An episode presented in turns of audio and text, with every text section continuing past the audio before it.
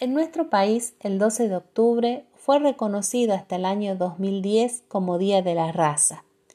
El hecho histórico que daba lugar a la conmemoración tenía su origen en la llegada de Cristóbal Colón al continente que más tarde sería nombrado América. Se abría así un extenso y complejo proceso de conquista y dominación que no siempre fue reconocido como tal.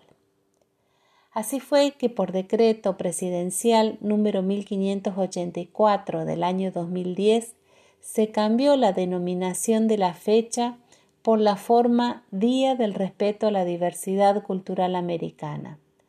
Este cambio en la conmemoración fue impulsado por el Instituto Nacional contra la Discriminación, la Xenofobia y el Racismo, el INADI,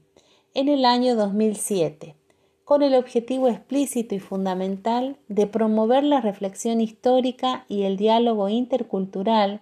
acerca de los derechos de los pueblos originarios. Por otra parte, se buscaba dotar a dicha fecha de un significado acorde al valor que le asigna la Constitución Nacional y diversos tratados y declaraciones de derechos humanos a la diversidad étnica y cultural de todos los pueblos. Más allá de ajustar los marcos legales, la resignificación de la conmemoración detenta múltiples implicancias. Reconocernos formalmente como sociedad multicultural sería la más inmediata pero insuficiente.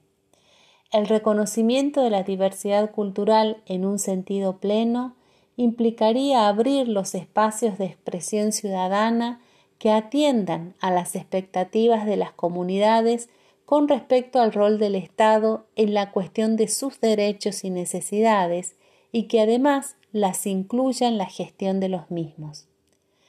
Revisar la historia y mantener un diálogo abierto entre las distintas culturas es tarea de quienes formamos parte de las humanidades y las ciencias sociales, sin duda.